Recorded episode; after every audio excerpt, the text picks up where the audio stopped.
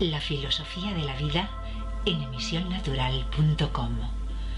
Programa dedicado a descubrir los caminos de la vida, el amor, la felicidad, el dolor, el miedo, todo aquello que afecta y forma parte de nuestra vida con emisionnatural.com. Bienvenidos a un nuevo programa de emisionnatural.com.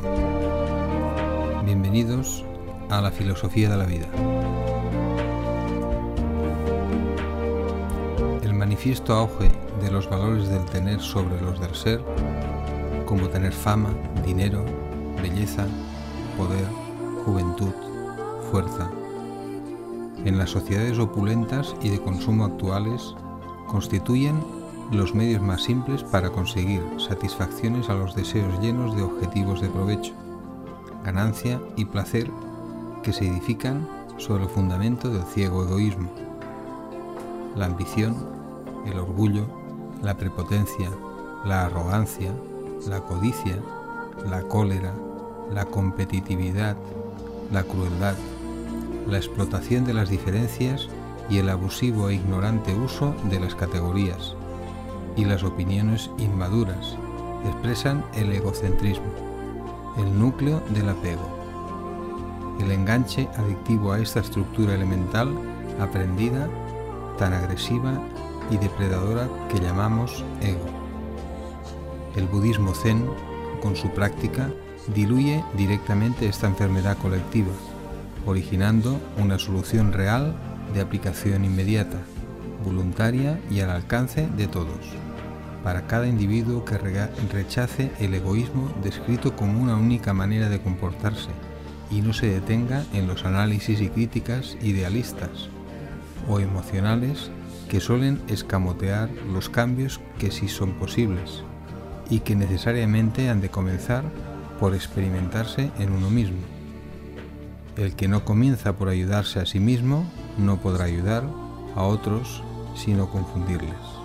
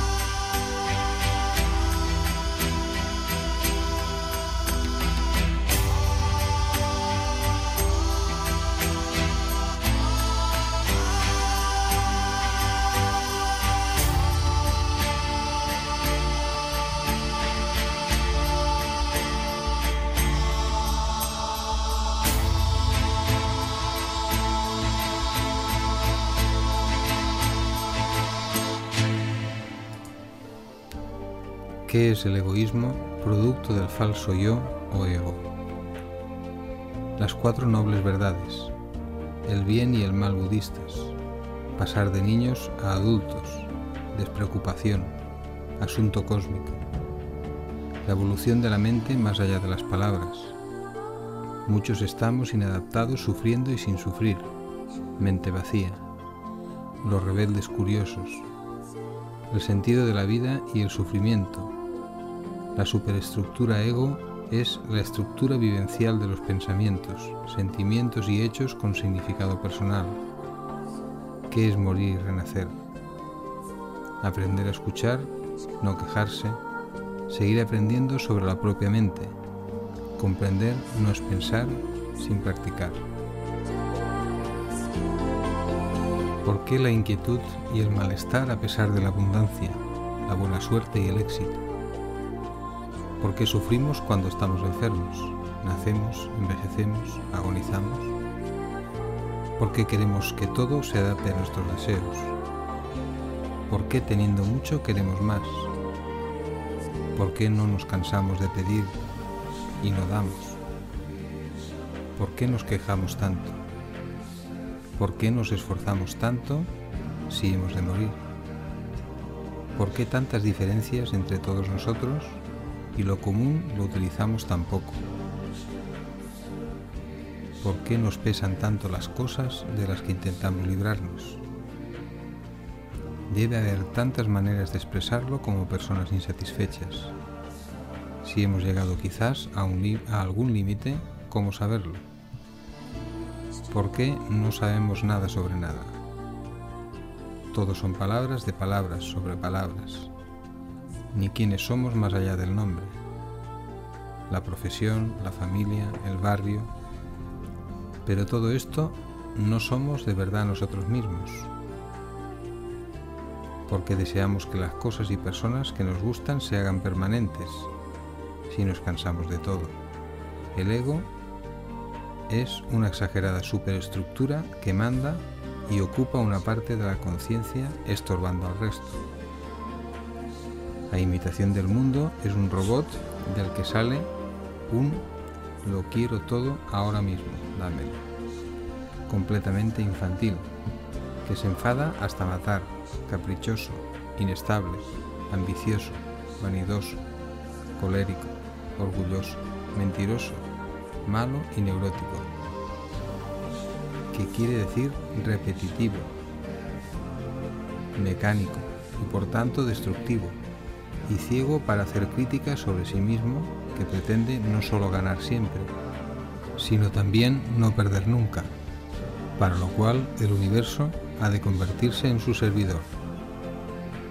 En versión más sofisticada, lo mismo pero con astucia, con mano izquierda, buena educación, títulos académicos, privilegios, prestigio, dinero, poder, belleza. Neurótico endurecido al que podríamos llamar sábelo todo, quiero más. Ambas caricaturas pretenden expresar lo que significa estar en manos de una especie de robot adquirido y reforzado por la costumbre. La buena imagen que tenemos de él creyendo que es yo mismo, y la ignorancia de no disponer de un sistema de verdadera autoidentificación. Una compleja organización de apegos y defensas, desarrollados al grado de adicción. El ego propio es la primera y más peligrosa de todas las drogas habidas y por haber, porque de él depende el uso de este personaje, montado, pero que también por ser un montaje, es desmontable esta es la aventura apasionante que hay detrás del personaje. Todo el trabajo del ego es aprovechable, a excepción de su dictatorial dominio, del delirio paranoide, de la adicción a los apegos, del egoísmo. Pensemos en un dictador con una profesión que tras unos años de exageraciones vuelve al trabajo para preguntarse y responderse en qué dirección trabajar, en qué sentido, cómo se hace más allá de las ilusiones, del amor, del odio, más allá de las preferencias, de los objetivos, de fama y fortuna, más allá de las adicciones al juego, el sexo, las compras, el trabajo, el deporte, las drogas químicas, el protagonismo, el poder. Así es como el sabio Buda se convierte en nuestro maestro que en boca de sus descendientes te va a decir, si quieres que tus sueños se cumplan, está bien, haz lo que te parezca, inténtalo. Si vienes ya de ese mundo infantil y estás dolorido y frustrado, desilusionado, enfermo, encarcelado, sufriente y sin horizonte, si no sabes continuar o temes repetir los mismos errores, si intuyes que la vida no puede ser solo esto, si comienzas a valorar la paz, has ayudado a otros y has creído ayudarte a ti, solo te queda seguir el camino de los Budas. Muere y renacerás. Podemos dar un paso más, pequeñito, y adelantar que la ruptura con el mundo, articulado por la mente, del intento de ser felices, dependiendo del uso de los medios de moda, nos hace débiles y manejables. Después de pasar por la nada, eliminando el dominio egocéntrico, pero no el pensamiento como estructura, la crítica ya no es crítica a pesar de disponer de criterio, ni los juicios pueden ser juicios, sino observaciones, puesto que he descubierto que todos los yoes tenemos una franja superficial de la mente, no funciona así. Poco podemos hablar de los demás. El estado natural de la mente no es el de estar produciendo pensamientos, que es la actividad del estrés, valoraciones, selecciones, elecciones, decisiones. No se debe esperar una receta fácil, sino una difícil peregrinación. Se trata de estar en lo que se celebra y celebrar en lo que se está, sin esfuerzos de creación de nada. Ya está ocurriendo todo. La verdadera y natural conciencia ya desarrollada funciona sola si quitamos los estorbos con la práctica.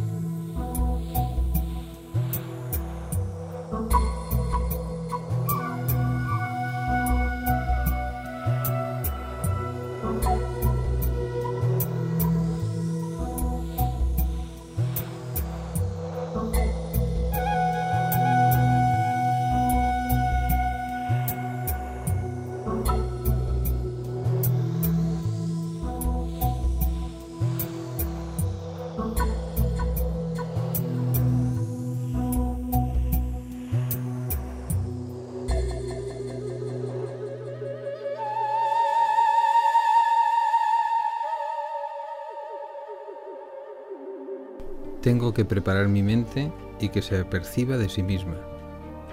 Tengo que alimentarla con algunos ingredientes nuevos, ásperos, picantes, a los que mi paladar no está acostumbrado, pero que a la vez le parecerá que muchos de ellos los tenía en la punta de la lengua.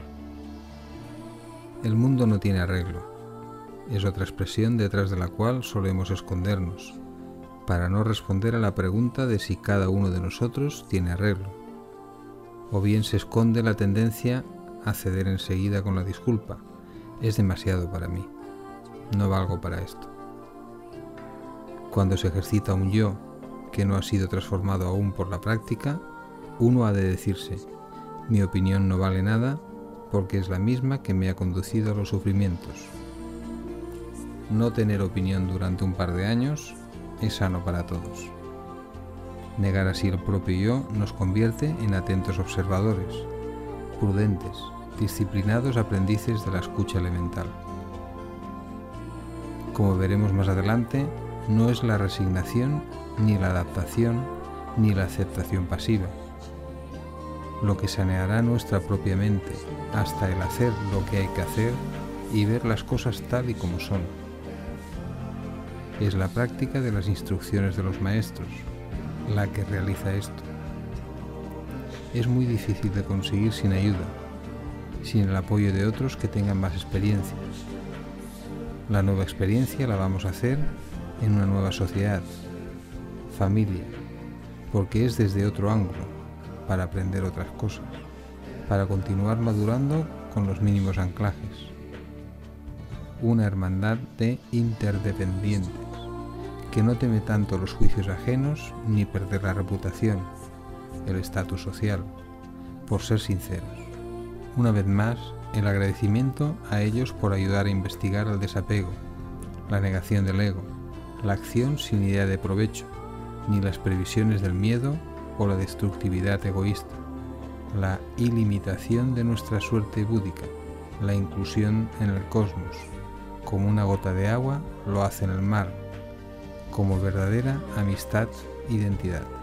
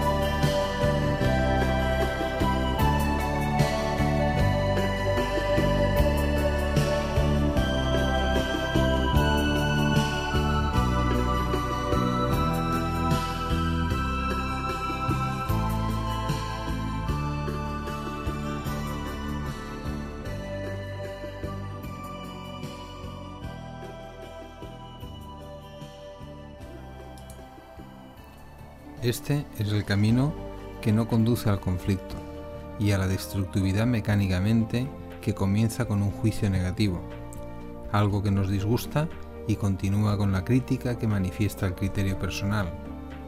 El desacuerdo que se afirma es una mítica confrontación olvidando lo que es común, porque se quiere vencer y cantar como gallo ganador.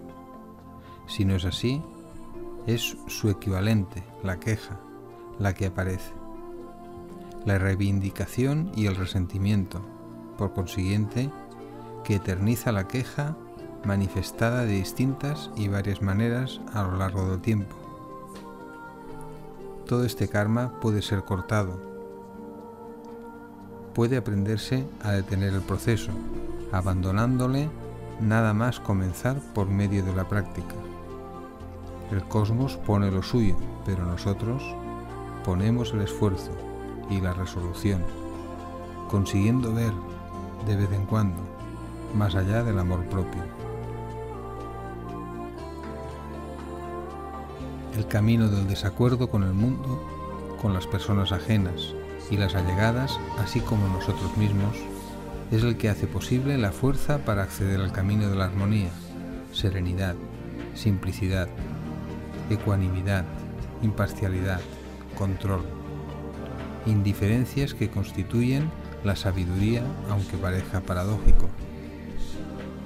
Quizás no está al alcance de todos, dado el momento de evolución de su ego, comprender que todo nos, que todo nos empuja, aunque no lo sepamos ni nos demos cuenta, a evolucionar, a no, a no estancarnos, a seguir aprendiendo, a no detenernos en el apego, el consumo, el engreimiento, el romanticismo, la tecnología, la queja, la ilusión y el moderno cuento de hadas que es todo esto.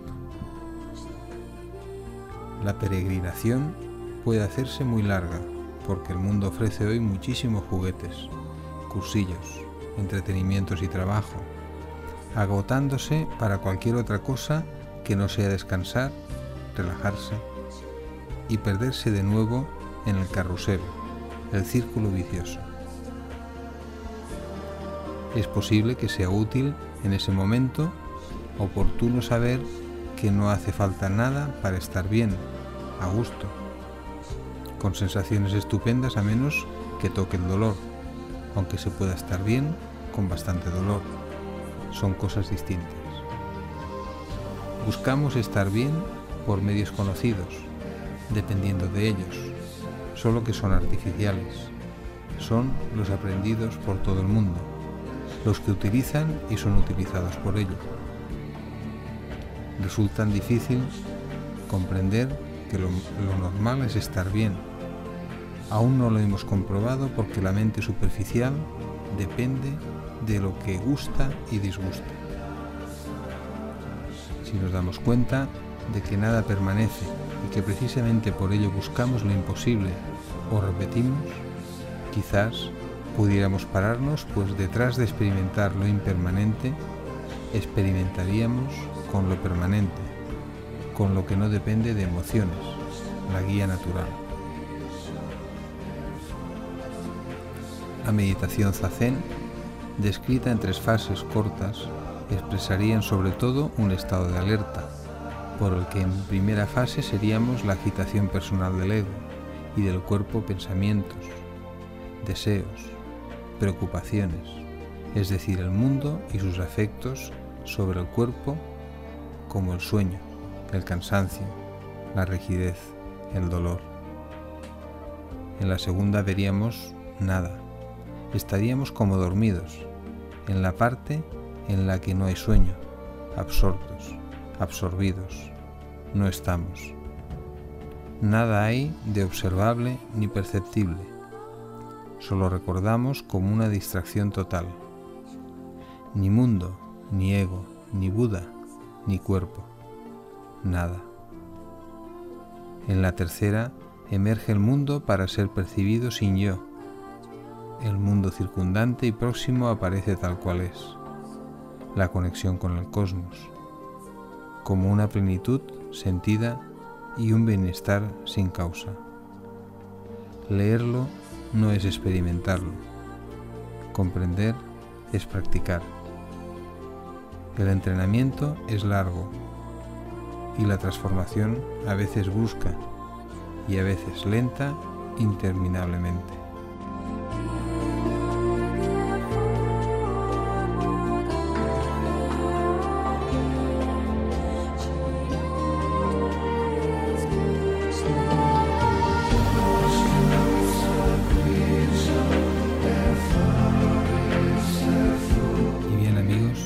Esto ha sido todo por hoy en la filosofía de la vida.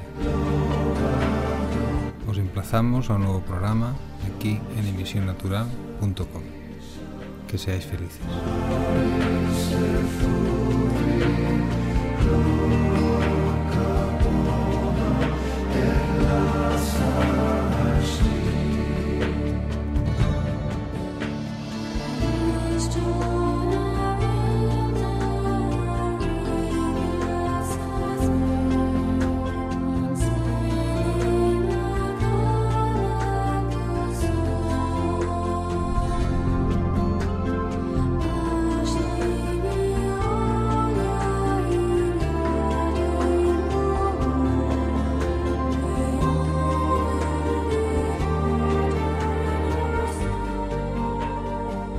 Hemos escuchado Filosofía de la Vida en emisionnatural.com.